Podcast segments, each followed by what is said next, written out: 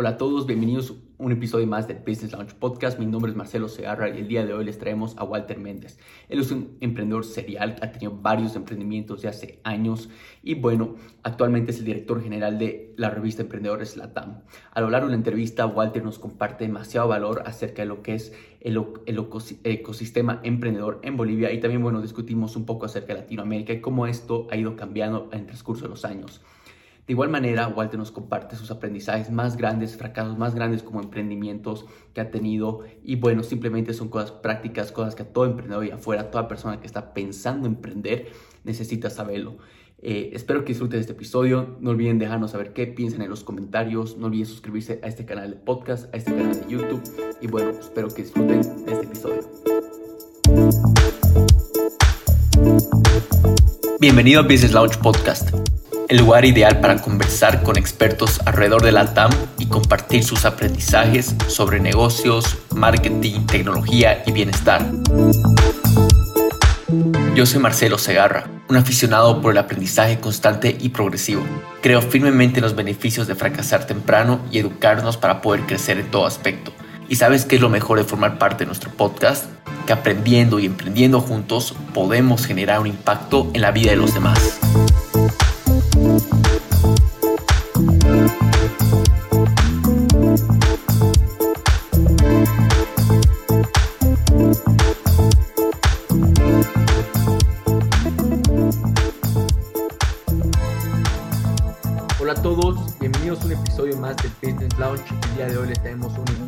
Especial, un emprendedor de corazón.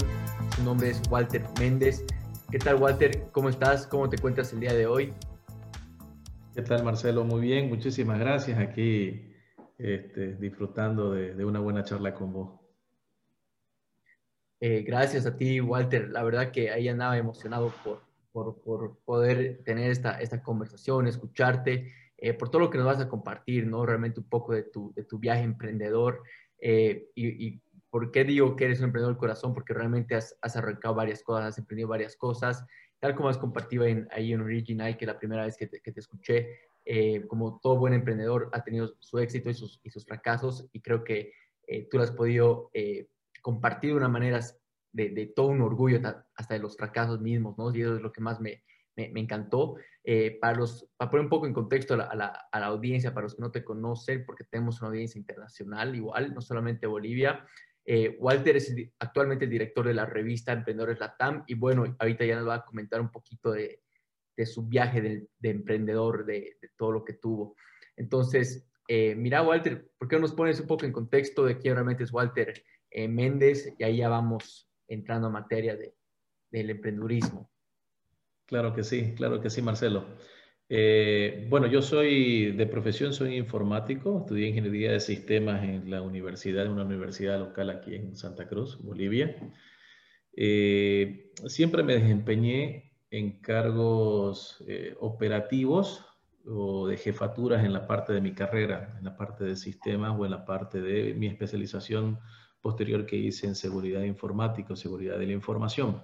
He trabajado en, este, empresas de, bebidas, he trabajado en empresas de, ventas de productos de tecnología, en grandes empresas de productos de tecnología.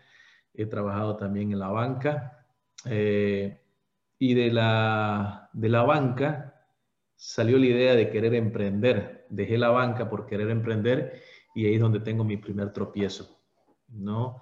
Tengo mi primer tropiezo, que luego si querés podemos conversar de ese tropiezo, pero luego de ese, tropiezo veo la necesidad de volver otra vez al mundo laboral y, trabajo ya en una institución académica, ¿no? Paralelamente haciendo otros proyectos personales, nunca dejé de emprender a partir de que me picó el bicho de, ser emprendedor, nunca dejé de, de, pensar en emprender. Entonces, eh, salgo del rubro académico y comienzo a, trabajar como consultor y a seguir con mis emprendimientos. Entonces, ese es un poco mi background de, la parte laboral y, emprendedor. Y me considero un diseñador frustrado. ¿Por qué digo eso? Porque me gusta mucho el tema del, diseño de la parte visual. Eh, mi carrera no, nunca se caracterizó por, por tener eh, un tema de, diseño o de estética. Siempre nos han catalogado que los ingenieros somos un poco cuadrados. Entonces no desarrollamos académicamente ese gusto por el diseño, pero siempre me gustó. Y, y, lamentablemente me costó aprender herramientas de diseño y lo he aprendido como muchos pueden hacerlo a través de tutoriales o internet. Pero es eso, querido Marcelo, un poco de mí. Bueno, no, la, verdad que increíble y, es así, ¿no? Creo que a todos nos, como, tal como las mencionamos, nos pican a veces esos bichos eh, de emprendedurismo, ¿no? Que queremos arrancar algo propio, eh, fracasamos, pero hay algunos que no se pueden levantar de eso, de ese fracaso, ¿no? Porque lo, eh, a veces ese mismo fracaso los marcan en vez de tomarlo como hacia un fracaso, hacia una puerta cerrada, pero otra tal vez se abre.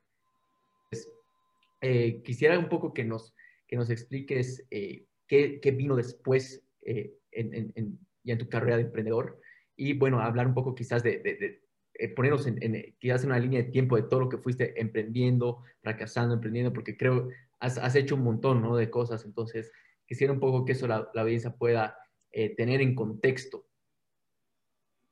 Sí, bueno, antes que nada, es importante destacar de que tu camino como emprendedor precede, o mejor dicho, sucede a, raíz de tu experiencia como, como trabajador, como funcionario, como empleado, como quieras llamarle, ¿no? Si no has tenido un, camino, un recorrido, al menos uno solo que haya sido como trabajador o como este, empleado, eh, no digo que no vayas a ser un buen emprendedor, sino que te va a costar inclusive terminar de liderar una empresa. Yo trabajé desde muy pequeño, yo lo ayudaba a mi padre en las vacaciones, en el, mi padre tiene un estudio fotográfico, este, yo lo ayudaba a mi padre eh, con, algunos temas ahí del estudio.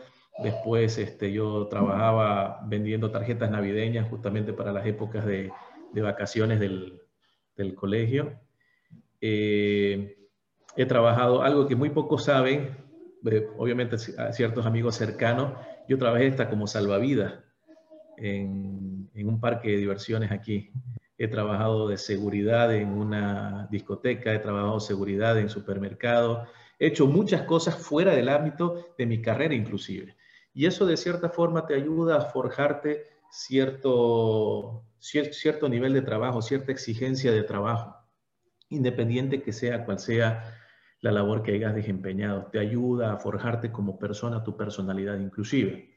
Entonces, este, ya trabajando obviamente en áreas de mi carrera, porque uno cuando, cuando, cuando termina de estudiar, el sueño de uno es poder materializar lo que has aprendido académicamente en trabajo, ¿no es cierto? Nadie estudia para trabajar en algo que de, lo, de lo que nunca has, has, estudiado en la academia. Este, pero cuando te, te pica un poquito el bichito del emprendimiento, ¿no? Eh, te mueve el piso y te hace pensar eh, por qué terminaste estudiando lo que estudiaste. Y te hace pensar de que, caramba, no debía haber estudiado una carrera de ingeniería, debía haber estudiado una carrera de negocio. Eh, a veces uno piensa mal de esa forma, pero después uno se da cuenta de que si uno ha estudiado algo relacionado, nada que ver con negocio, te va a servir para para hacer un emprendimiento o hacer una empresa o liderar alguna empresa relacionado a eso y adquirir conocimientos en el área de negocio. Yo de pronto leí un poco mal este, esa etapa de mi vida y decidí estudiar una, después de haber estudiado mi ingeniería de sistemas y haber salido y haber trabajado en todo ello, cuando decidí este, crecer un poquito más profesionalmente, estudié una maestría, ¿no? Y ya en la maestría me doy cuenta de que lo mío es querer emprender algo, algo diferente. Es curioso cómo funciona, cómo surge mi primer emprendimiento. Hace ocho años, no, de hecho hace más de diez años. Sí, claro, yo estudié la maestría en el 2010 y, y en una de las materias de la maestría, seguramente el 2010, 2011, no recuerdo la fecha exacta de esa materia, eh, el profesor nos dice, cierren los ojos y piensen en algo que realmente desean. Eh, curiosamente, no habíamos salido en, todo el, en toda la clase al receso Entonces, lo primero que se me venía a la cabeza era una hamburguesa, una pizza, algo de comida, porque tenía hambre, ¿no? Y así, de forma loca. Y después dice el, docente, ahora, una vez que hayan pensado lo que, lo, que tienen, lo que tienen en, este momento en la cabeza, pónganle tecnología a eso que tienen en la cabeza. Yo decía, una hamburguesa con tecnología, no le entiendo. Eh, cualquier cosa que ustedes piensen tener en este momento, lo pueden adquirir o lo van a poder adquirir por internet. Entonces dije, ¿y qué tal si me pido una hamburguesa por internet? Dije yo. Y fue así que nació el primer emprendimiento, eh, que yo lo llamé de nombre A Comer, comida, a comer. Entonces fue el primer patio virtual de comida que hubo en Bolivia hace ocho años, nueve años atrás. Eh, no dejé de pensar en esa, en esa idea que me daba vueltas en la cabeza y lo metí en un concurso, en ese tiempo se llamaba Ideas Emprendedoras. Eh, gano una mención en ese concurso, me hacen hacer un plan de negocio, gano una mención en ese concurso como joven emprendedor líder de Bolivia en el 2011, 2012. Y, y bueno, no, no, paré a partir de ahí. Lamentablemente puse en ejecución tal y cual, no sé si, si lo has leído el libro de, de Steve Blank, ¿no? en el que dice, este, eh, ningún plan de negocio sobrevive el contacto con el primer cliente. Eso dice Steve Blank en su libro Los cuatro pasos de la epifanía. Lo leí. ¿No? Lo leí. Y es increíble. sí. Y, y, tal cual. O sea, me hicieron hacer un plan de negocios de 50 páginas, lo evaluaron, un comité evaluador, plan de marketing, plan financiero, o sea, un tremendo plan de negocio. Y cuando sale a la luz, este primer proyecto, este primer emprendimiento fracasa. Es decir, duré cuatro meses en el mercado y me vinieron un montón de problemas en, el camino, desde que los restaurantes este, se saltaban la comisión, llamaban al cliente cuando le llegaba el pedido para no pagar la comisión de, nosotros, o sea, cosas que nunca en mi vida iba a pensar que nos iba a pasar. Y, fracasamos, fracasé, ¿no? Entonces, a partir de ahí tuve que reinventarme hice otros tipos de emprendimiento. Obviamente, lección aprendida. No invertí los, los, los, miles de dólares que invertí en este, en este proyecto. Se, perdí cerca de 30 mil dólares. Yo diría que más cara, más, más, cara que la maestría misma. este, y aprendí, obviamente, otros proyectos, ya no invirtiendo esa, esa cantidad eh, ya con otros enfoques. En algunos me fue bien, en otros medianamente y en otros me fue mal. Hice un, una plataforma de, de pedidos de, comercio electrónico para libros. Este, hice otros proyectos también locales, proyectos de comida también. Y bueno, en algunos, como te decía, me fue bien, en otros me fui mal, pero lo importante es que nunca dejé de aprender. Y creo que ese es el mensaje que, que se tiene que dar, ¿no? El primer fracaso que tuve fue muy, pero muy duro. Eh, terminé estando así como el avestruz, metiendo la, la, cabeza bajo tierra, este, porque es, duro cuando las personas tienen altas expectativas de tu proyecto, tienen altas expectativas de vos, eh, te sacan páginas principales en el periódico, te dicen que sos el emprendedor del año, eh, te, te, pintan con, con miel enterito, te alaban y todo, y y es difícil aceptar cuando fracasaste, ¿no? Entonces, es duro, es duro llevar eso, pero es una lección aprendida al fin y al cabo. Y yo creo que estamos aquí en esta vida para aprender y después uno se da cuenta que no solamente para aprender, sino para difundir ese conocimiento que uno tiene y que las personas que quieren emprender sepan la experiencia que ha tenido uno para que no sufran como uno sufrió. Totalmente. Mira, algo que quiero resaltar acá con la, con la audiencia Walter, está lo que has mencionado, ¿no? Y, y es clave, que nunca has dejado de aprender. Eh, nos cuentas acá de tu, de tu fracaso eh, y bueno, es tal cual como igual lo comparto con personas cercanas a mí, lo compartimos harto en el podcast igual, eh, de que yo personalmente siempre busco fracasar, aprendo más del fracaso que del, éxito, ¿no? Del éxito voy a saber qué hice bien, pero no voy a saber qué puedo mejorar, ¿no? Entonces, siempre lo, veo ese, es el, ese lado de la moneda. Algunas personas ven, como dicen, esa, esa frase del vaso medio lleno y otros medio vacío. Entonces, es tal cual como lo, acabas de mencionar, ¿no? Ahora, eh, un poquito em, acerca de, no sé si alguna vez tú has aplicado tener mentores en, tus emprendimientos. Quisiera un poco que nos puedas explicar acerca de eso eh, o en, en, qué igual se basan tus aprendizajes. Sí, mira, a ver, nunca he tenido un mentor por emprendimiento. De hecho, me parece que eso fue algo que me faltó porque nunca lo consideré necesario. Eh, y ahora soy mentorio ¿no? de, emprendimiento. Entonces, cuando, cuando comencé a emprender, nunca, nunca busqué un emprendedor porque ni, ni siquiera sabía que existía. Es más, fue complicado porque en esa época, te estoy hablando hace 10 años atrás en Bolivia, pensar en emprendimiento era, era algo que todavía no se conocía. Entonces, mucho menos habían mentores de emprendimiento. Eh, apenas conocía la industria, no había comunidad de emprendedores, es decir, decir, hagamos una comunidad emprendedora como que no se conocía. Sí habían otro tipo de comunidades, como este, comunidades internas, sobre todo las comunidades son muy relacionadas al tema universitario. Y en la universidad este, es muy poco lo que se movía ese tema, menos que hayas estudiado en una universidad pública, que yo no estudié en una universidad pública, estudié en una privada, este, no podías tener acceso a esas comunidades. Entonces nunca lo tuve. Eh, pero más después uno va agarrando y va adoptando mentores, muchas veces sin que el mismo, la misma persona se entere de que es un mentor. Te agarras de mentores internacionales y cuando digo mentor no es que te contactes con esa persona y que la persona te coachee o te mentoree, ¿no? O sea, lees libros, lees libros de Steve Lang, lees libros de Eric Rice, lees libros de, de, este, Thomas eh, Freeman, es decir, lees autores y decís, este es mi mentor, porque de pronto lo estalqueas, ves cuál es su movimiento, ves qué es lo que hace y aprendes de esa persona. Eh, ves sus videos y, y, adoptás como que lo que él habla de ese video te lo está hablando a vos, entonces decir, ah, es mi mentor, es mi, es mi modelo a seguir. Y por otra parte, eh, vas adoptando también mentores locales, personas que te van influyendo de cierta forma, eh, que de pronto pueden ser tu socio, pero pueden ser personas con las que conversas diariamente y sin decir de que él es tu mentor, vas aprendiendo de esas personas, ¿no? Yo, yo he tenido a mi padre y tengo la fortuna de que todavía lo tengo vivo a mi papá, y mi papá siempre va a ser este, mi mentor principal porque él ha emprendido, de, hecho, creo que el, el, tema de emprendimiento lo saqué de él sin que lo sepa, porque él desde muy joven ha emprendido, nunca ha sido funcionario, bueno, sí ha sido funcionario alguna vez en su vida, pero este, más de la mitad de su vida ha sido emprendedor.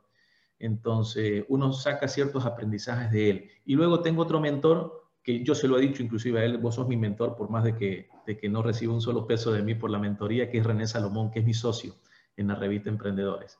¿no? Yo aprendo mucho de él, o sea, cada charla que tengo con él es un aprendizaje nuevo. Entonces, no necesito yo tener una persona que diga aquí un gafete, soy un mentor y pagarle un mentor para decidir tener un mentor. Exacto, exacto. Mira, y estoy solamente de acuerdo, es algo que igual hablo, ¿no? Un montón. Actualmente, bueno, yo sí, sí tengo mentores. Eh, muchas veces, o sea, la, la, relación que se ha formado, ellos ni sabían que eran mis mentores, yo automáticamente los consideraba unos mentores, pero igual existen mentores directos e indirectos. Los directos con los que tienes una, una conversación como la que estamos teniendo, como también los indirectos que llegan a ser personas de los libros, personas que escuchan sus podcasts. Entonces, eh, hay que crear esos dos tipos de, mentorías, ¿no? Porque sin duda siempre vamos consumiendo contenido, especialmente ahora en una era digital, vamos consumiendo un montón de, contenido eh, y ese contenido hay que saber filtrarlo, hay que saber escuchar, hay que saber bien de quién consumir y de quién escuchar, ¿no? Entonces creo que eso es algo clave eh, al momento de definir mentores indirectos y directos.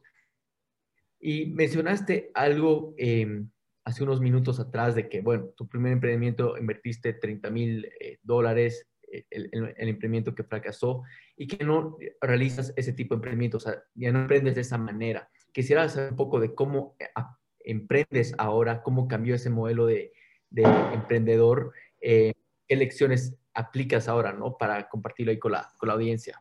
Claro que sí. O sea, ha cambiado mucho desde el momento en de que, de que gané ese concurso que yo digo, el concurso te da cierto, cierto ánimo, cierto estatus, te sentís bien porque te dan un premio, un reconocimiento, te sacan la foto y lo posteas con los amigos. Pero hay que tener mucho cuidado, son, son, son cosas, son elementos de, de, doble filo el, el, el, ganar un concurso. porque te, te hace creer que lo que has hecho está perfecto, es infalible y no es así. Entonces, fíjate vos de que mi, plan de negocio, el plan de negocios que yo presenté a ese concurso, ganó. O sea, ganó una mención. Hubieron otros planes de negocios también, ¿no?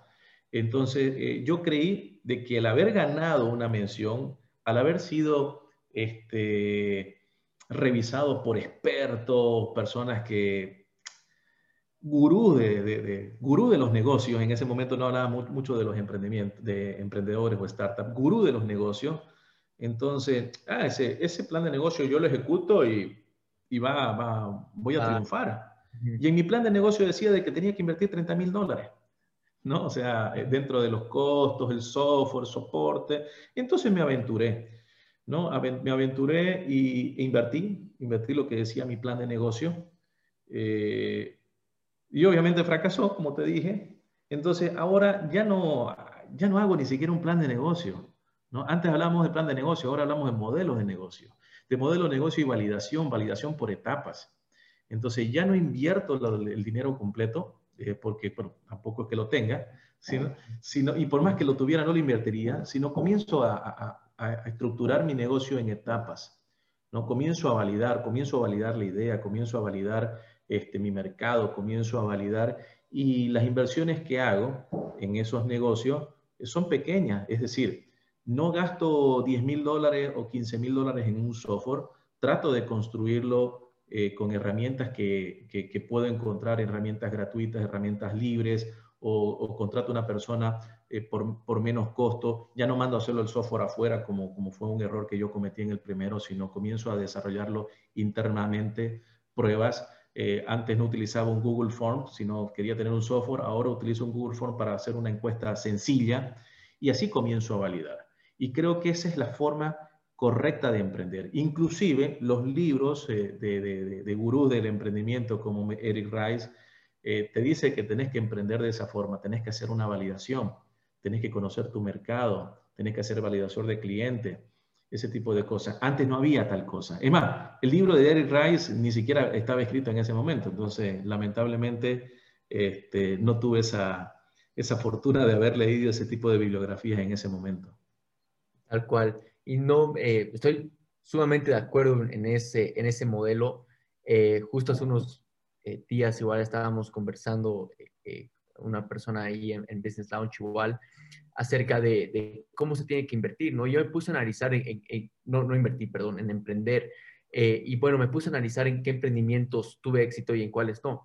En los que no tuve éxito era en los que invertí un montón, eh, de, dinero, no validé y simplemente me enamoré del producto. Quería perfeccionarlo, perfeccionarlo, eh, como dices, armar el plan de negocios, toda estrategia, todo, pero muy poca acción, muy poca validación, ¿no? Y los que realmente fue súper bien eh, y crecieron y, todo, bueno, y realmente tuvieron éxito, ¿no? Y, y, bueno, actualmente están creciendo todavía, son los que me lancé. Es como que a Rey empecé a construir ese paracaídas en, en, cuanto me lancé el avión, ¿no? Entonces ahí empecé a validar todo eh, en vez de agarrar y perfeccionar un plan de negocios. Fui a medida aprendiendo qué es lo que le interesaba al cliente, qué no.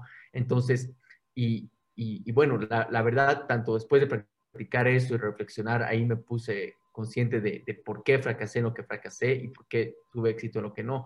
Eso, eso es algo que quiero que la, audiencia pueda rescatarlo, tal como que has mencionado. Eh, yo ese libro de, Eric Rice lo, leí hace un año, a pesar de que estaba en el mundo ya de, startups, no, no, lo había aplicado todavía.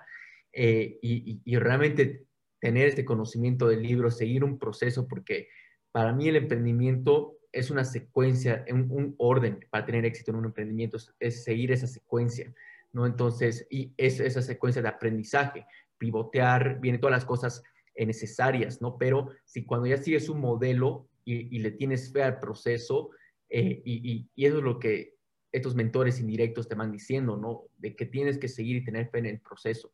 Trust the process, como le dicen en inglés. Y bueno, es tal como lo, lo, acabas de mencionar. Ahora, yo no sé un poquito a, a, esta parte que mencionaste que en ese entonces no había una comunidad de emprendedores, ¿no? Cuando, cuando eh, empezaste a emprender. Eh, ¿Cómo ves que esa comunidad creció? ¿Cómo ves que eh, igual, bueno, tanto Emprendedores Latam ha empezado a contribuir igual en ese ecosistema que se ha ido formando. Eh, quisiera un poco que nos comentes cómo lo ves, eh, esa transformación que ha ido teniendo el emprendedurismo en, en, Bolivia. Bueno, mira, en el 2010, 2011, cuando yo empecé con mi locura de emprender, no encontré un, un grupo de personas que quieran hablar, porque entendemos que es comunidad. Comunidad no es más que un conjunto de personas que tienen un interés común, ¿no? Eh, no necesariamente que tienen un fin común, pero sí tienen un interés, ¿no? Como por ejemplo las comunidades de, desarrollo, de desarrolladores de software. Este, tienen un interés en común que es aprender nuevas técnicas, tecnologías de desarrollo, pero tienen finalidades diferentes. Algunos quieren aprender para mejorar su trabajo en, su, en, la, en la empresa donde están trabajando, otros lo quieren hacer para poder pasar la materia o poder este, tener éxito en la universidad, otros para tener éxito como, como, como emprendedores. Inclusive hay personas que se meten a esas comunidades que no son desarrolladores de software, que son gente de negocio, para entender la dinámica y la movida de la tecnología. ¿ya? Pero igual son comunidad. Lo mismo pasa con el tema de, de, las comunidades de emprendedores. Este, y en ese momento no lo encontraba. Si lo hubiera, que probablemente lo había, este, no llegaban a, las personas que sí lo necesitaban, como era mi caso. Tenías que hacerte valer de, anuncios que en el periódico que, que, habían sobre algunos concursos, como fue mi caso. Yo me enteré de ese concurso gracias a un anuncio del periódico. Fíjate vos de que esta, esta fundación, que es la Fundación Nuevo Norte, que no sé si seguirá honestamente ahorita, junto con otras asociaciones y, creo que la, también la ah, USAID también participó, eh, fue parte de ese, de ese proceso. Eh, han tenido que invertir 1.500 dólares porque una página completa en un periódico local, en El Deber, por ejemplo, te cuesta 1.000, 1.500 dólares a colores. Imagínate en la, en la, en la contraportada de un, del, del cuerpo principal, que fue ahí donde lo encontré, ¿no? Para poder conseguir personas que quieran emprender, ¿no? Fíjate el poder de la comunidad. Mientras que organizaciones o empresas pagan 1.500 dólares, ahora con el poder que tiene la comunidad y a través de las redes sociales te cuesta cero mandar un anuncio para que la gente se registre en un concurso o en una aceleradora o en lo que sea, ¿no? Entonces, fíjate que antes no había una comunidad.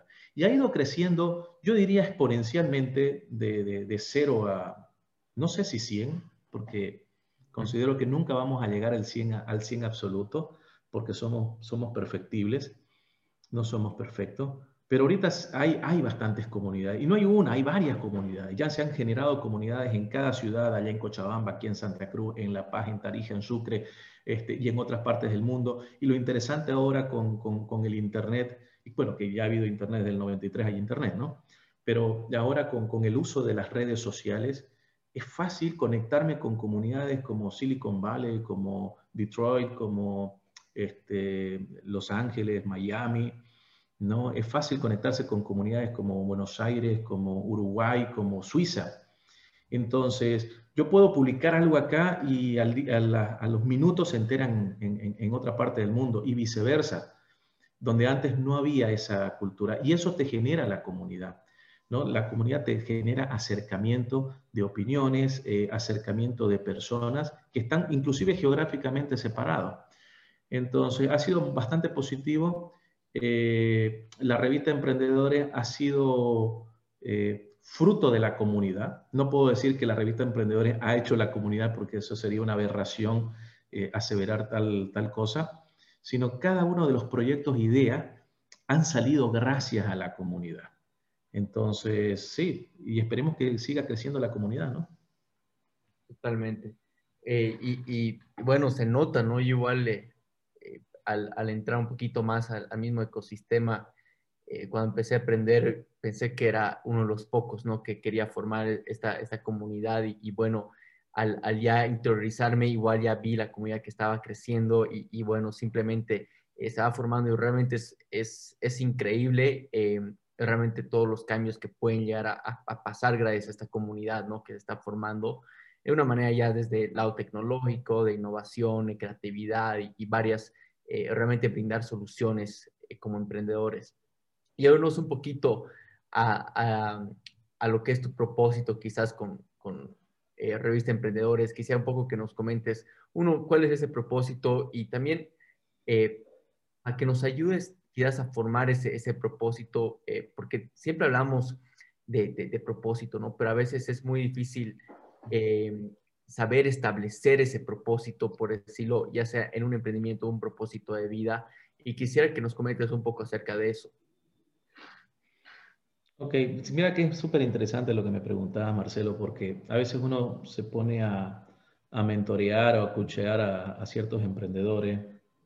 Eh, yo, yo, dentro de las cosas que hago, este, ya vamos siete años, seis años haciendo el Seed Star, uno de los concursos más grandes a nivel este, local, regional e internacional, ¿no? Y, y a veces uno poco se pone a pensar en cuál es tu propósito, pero conforme va pasando el tiempo, te das cuenta de que estás trabajando en tu propósito sin siquiera saberlo, pero qué tan importante es este, conocerlo desde el principio. Particularmente, yo creo que mi propósito es el de servir a las personas para que puedan tener éxito. ¿sí? Y estas personas partimos desde, desde internamente, eh, desde mi familia, ¿no? Eh, hasta las personas que te rodean. ¿No? que puedan tener éxito. Eh, digo eso porque de pronto, dentro de todos los fracasos que yo pude tener, algo tengo de aprendizaje y algo sé un poquito más que otras personas. Y estoy seguro que esas otras personas saben algo más eh, de, ciertas cosas que, que, mí. Entonces, nos vamos interrelacionando y eso es lo bonito de la comunidad, en donde nos vamos este, comentando eh, y aprendiendo cosas unos, unos con otros. Entonces, mi propósito creo que es ese, ¿no? Al fin y al cabo es el apoyar, el aportar a través de las cosas que yo haga para que las personas puedan tener éxito. Y es por eso que, que, creamos una, una, revista, Emprendedores Latam, que tiene una historia curiosa de cómo fue que nació. Es por eso que eh, me uní a comunidades grandes como TechStars de Startup Weekends, que es a raíz de eso que, que, que, yo me lanzo, como se dice, al ecosistema y trato con otras personas hacer crecer el ecosistema. Pues no puedo decir, Nuevamente, sería otra aberración decir que yo creé el ecosistema. No, simplemente cada, cada, cada granito de arena que nosotros ponemos hacemos crecer el ecosistema. Y creo yo que Startup Weekend, SeedStar, eh, Founder Institute son elementos que me han ayudado a cumplir ese propósito que te digo, ayudar a las personas que tengan éxito. Y ahora con la revista Emprendedores Latam queremos masificar esto ya con un producto propio, este, tanto emprendedores locales como internacionales. Totalmente, y estoy sumamente de acuerdo con, todo lo que has mencionado, eh, que bueno, y la, verdad que es importante encontrar ese, propósito y creo que eso guía en todos los proyectos que tú vas haciendo, las acciones que vas abarcando, eh, porque tienes ese propósito claro, ¿no? Y, sin duda es algo importante para que la audiencia pueda escucharlo. Eh, si bien has, has iniciado varios proyectos Em, y bueno, varios emprendimientos se van alineados a tu propósito y es justamente por eso que los has iniciado, ¿no? Entonces es muy importante poder definirlo. Em, hablando acá de, ecosistema eh, y, bueno, cómo está creciendo, ¿qué, si podrías describir un poco cómo se encuentra este ecosistema y qué factores le falta para eh, retroalimentarse y alimentar el ecosistema emprendedor en Bolivia. Ok, entendamos que el ecosistema no es más que un conjunto de seres vivos que tienen diferentes propósitos, tienen diferentes fines, trabajan de forma independiente inclusive, pero que de alguna u otra forma eh, uno sobrevive gracias al otro, ¿sí? O uno vive gracias al otro. E, eso es un ecosistema inclusive biológicamente hablando, ¿ya? Por lo tanto, es la explicación del caos, ¿ya? Eh, un ecosistema, es un, ecosistema es, algo caótico, no podemos pretender de que eso todo sea eh, color de rosas en un ecosistema. el ecosistema siempre ha existido, eh, pero de pronto en algunos aspectos más pequeños que en otros aspectos. Entonces, mi lectura del ecosistema actual del emprendimiento en Bolivia es de que está en crecimiento, está en crecimiento y está con la intención de ordenarse, ¿no? Hay iniciativas eh, aisladas que no quieren, que dicen que quieren hacer el ecosistema, esos están errados, ¿no? porque el, ecosistema ya existe, más bien deberían eh, conocer a aquellos actores o personas que trabajan en pro de un buen ecosistema. ¿sí? Eh, es como el tema de la oferta y la demanda. ¿no? no puedes pretender acabar con tu competencia ofreciendo productos más baratos o, más caros o, decir de que tu producto es mejor que el otro. Eh, no, siempre va a haber competencia y la competencia es súper sana. Lo mismo pasa en el ecosistema. Van a haber comunidades que son más grandes que otras, ¿no? Y el objetivo acá es de que las personas se integren a esas comunidades para ser parte del ecosistema, aprender del ecosistema y dejar tu granito de arena al ecosistema. Entonces estamos en conformación, creo yo, de que estamos por muy buen camino y tenemos que seguir aprendiendo de otros ecosistemas tal vez más desarrollados o con más tiempo, con más maduración que el nuestro. Así mismo. Eh, definitivamente creo que acá falta quizás hablando un poco en contexto de, Bolivia, Latinoamérica en sí, el, rol tan importante que, juega la, educación y también eh, los inversionistas, ¿no? Creo que falta igual retroalimentar, si bien están surgiendo emprendimientos, increíbles ideas, increíbles startups eh, y soluciones, ¿no? Que valen la pena realmente solucionar, o sea, varios problemas que valen la pena solucionar, eh, pero falta un tema de, de, algo de educación hacia esto, como también eh, de inversionismo, ¿no? Eh, ese dinero capital para alimentar a estos emprendimientos que van eh, surgiendo. Y sin duda, van buen paso, retroalimentándose cada día, alimentándose cada día. Entonces, mira, Walter, lamentablemente estamos llegando ya al final de la entrevista, pero quisiera hacerte las, las tres preguntas que le hacemos a todo speaker. Ya, la primera llega a ser ¿en quién te tuviste que convertir tú eh, para llegar a donde estás ahora, aprender lo que has aprendido? Eh, y esto me voy porque eh, sin duda has tenido varios proyectos, tanto exitosos como has mencionado, unos medianos y otros que han fracasado. Entonces, de todo eso, ¿en quién te has tenido que convertir? ¿Qué me he tenido que convertir? Sí. Ok, este, he tenido que ser una persona bastante resiliente. ¿No? Yo creo que resiliente no era una palabra que esté en mi léxico, sino hasta hace cinco años atrás, ¿no? Entonces, la palabra resiliente es algo que hay que estudiarla. Yo, yo creo que es digna de una tesis la palabra resiliente. Entonces, me, me he tenido que convertir en una persona resiliente. Me he tenido que convertir en una persona con una coraza bastante dura, porque los golpes que te da la vida son bastante fuertes. Y no estoy hablando de los golpes económicos que te da la vida, los golpes de las personas en que tal vez has confiado en algún momento y no eran lo que esperabas. En la vida te vas a encontrar como emprendedor, en la vida te vas a encontrar con muchas de esas personas, ¿no? Que trabajas en pro de tener una buena convivencia, una buena convivencia en un ecosistema y de pronto, este, por intereses, no sé si personales, eh, te dan la espalda y, tal vez este, hasta, hasta puede pasar otras cosas peores pero eh, uno, aprende a tener esa coraza en donde, no digo que te resbalen, te resbalen las cosas que te digan, pero sí comienzas a tener cuidado y ojo con quién trabajas, ¿no? Entonces, resiliente y saber con quién trabajar es algo con lo que he tenido que lidiar y convertirme. No, y sí, sin duda son eh, cosas importantes, ¿no? Tal o sea, la escuela y la vida te lo, te lo va enseñando de, una y otra forma. Eh, con la, con la segunda pregunta, Walter, llega a ser, eh, ¿cómo cuidas tú tu salud mental? Y esto lo digo como, como emprendedor, realmente es algo eh, difícil, ¿no? La vida de emprendedor, eh, tú mejor que nadie la sabes, que es bien solitaria, no fracaso tras fracaso, o a veces igual cuando crees tener, condicionas tu felicidad en base al éxito de un emprendimiento. Y creo que eso igual afecta la, salud mental. Entonces, ¿cómo cuidas tú esa salud mental? Igual para que eh, la audiencia pueda practicarlo.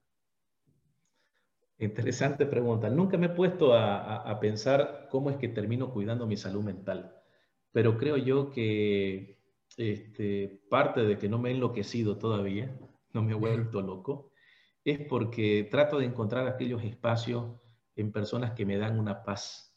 En, mi caso, mi familia, ¿no? Eh, muchas veces tengo que trabajar sábados, domingos y feriados, pero sé que mi familia está ahí, confío en mi familia, confío en mi esposa, confío en mis hijos, confío en mi padre.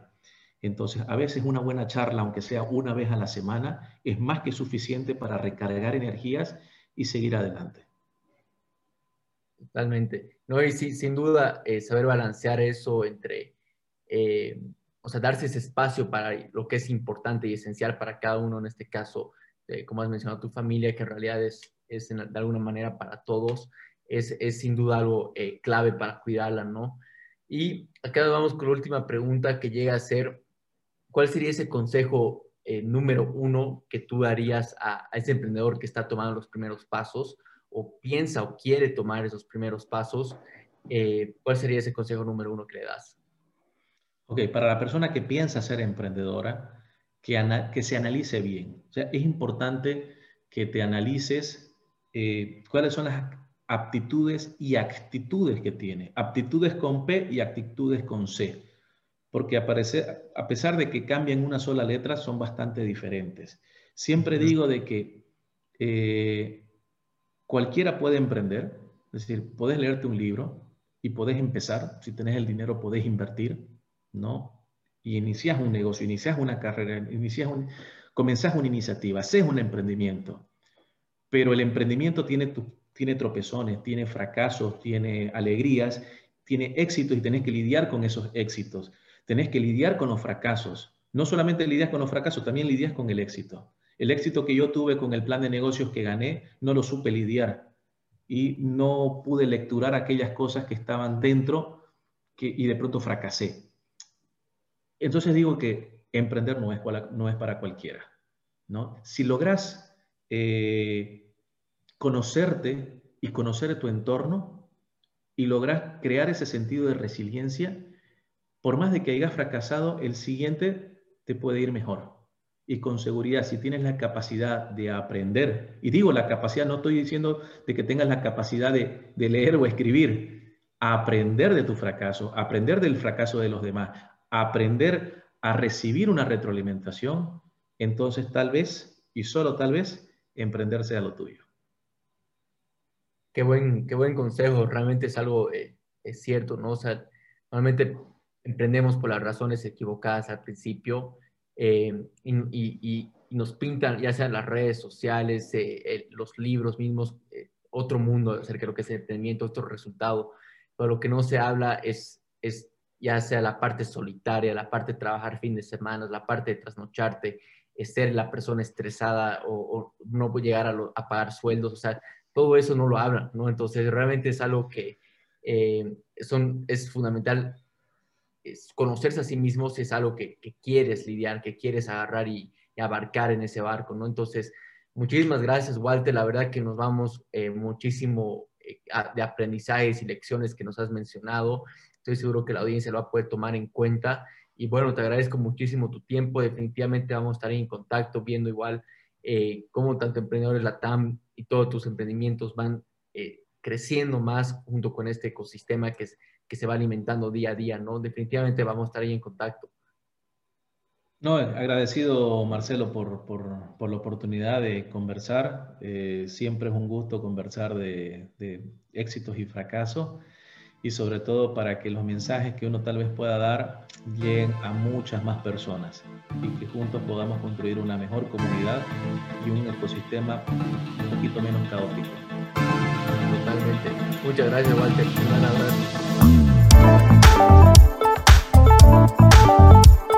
Gracias por escuchar este episodio. Si te gustó nuestro contenido y sacaste valor, regálanos una reseña, una calificación y suscríbete a nuestro podcast y nuestro canal de YouTube. Esto nos permitirá traer a los mejores expertos y disertantes de la TAM, como también llegar a más personas con ganas de llevar su vida al siguiente nivel como tú. Ayúdanos a formar una comunidad de gran impacto. Y si estás buscando aprender, emprender y expandir tus conocimientos, aquí te dejo dos formas gratuitas de cómo hacerlo. 1. Únete a nuestra comunidad de Lapreneurs en Facebook. 2. Síguenos en Facebook e Instagram y todas nuestras redes sociales como Business Launch Podcast.